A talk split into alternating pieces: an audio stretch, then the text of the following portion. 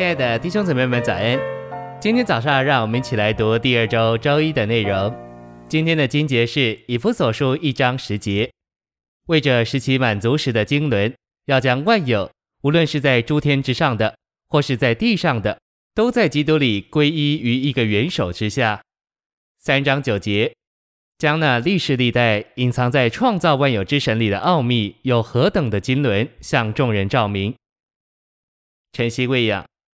在神永远的计划里，他要得着一般人，好把他自己分赐到这般人里面，做他们的生命和一切，使他们能和他连结为一，并且被他充满占有，在地上与他成为一体，做基督的身体，就是教会，以彰显他自己。今天这个彰显在教会里是个开始，还要往前进到来世的千年国，直到永世的新耶路撒冷。为此，神创造了宇宙，在这宇宙间有大地。地上有各种生物，这一切都是为着神所造的人能在其间存活，所以人乃是神宇宙创造的中心。信息选读：基督徒的生活是基督徒在他们所在的地方作为地方教会团体的活基督，并显大基督的生活，成为基督在地方上的彰显，做基督宇宙身体的一部分。基督徒的生活不该只是个人的基督徒生活。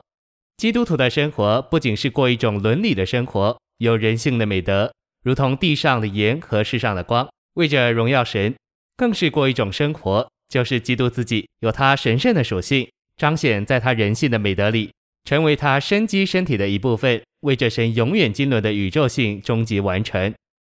在教会生活中，我们过的一种生活，就是基督自己有他神圣的属性，彰显在他人性的美德里，他的属性是神圣的。但他的美德是人性的，人性的美德显明神圣的属性，而神圣的属性乃是彰显在人性的美德里。这是为使我们成为他生机身体的一部分。我们过的一种生活，就是基督自己，不只是为着个人的基督徒生活，更是为着身体的生活。我们作为基督生机身体的一部分而活，乃是为着神永远经纶的宇宙性终极完成。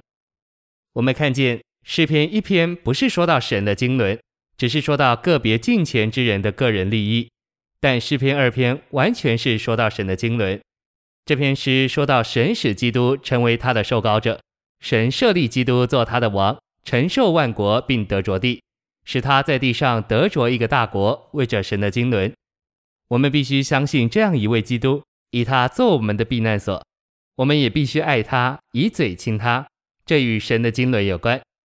大多数基督徒所想的都是他们个人的利益，对他们而言，得救不过是上天堂或在火湖里沉沦的事。他们没有想到神的经纶。但诗篇二篇启示，基督完全是为着神的经纶。我们必须相信他，投奔于他。我们也必须爱他，以嘴亲他。我们也必须承认，我们的考虑大部分是为着个人的利益。我们可能想，当基督回来时，我们是否会得着奖赏或受到惩罚？我们不太会想到神的经纶。整卷诗篇从头一点到最后一点，都启示基督完全是为着神的经纶。他为我们死，以完成神的经纶；他救我们，以完成神的经纶；他也活在我们里面，使我们能为着神的经纶而活在他里面。这就是为什么我们不仅是教会，就是基督的身体，我们也是基督的国，神的国。神的国乃是神经纶的完成，我们都必须看见，基督徒的生活乃是为着神经纶的生活。谢谢您的收听，愿主与你同在，我们明天见。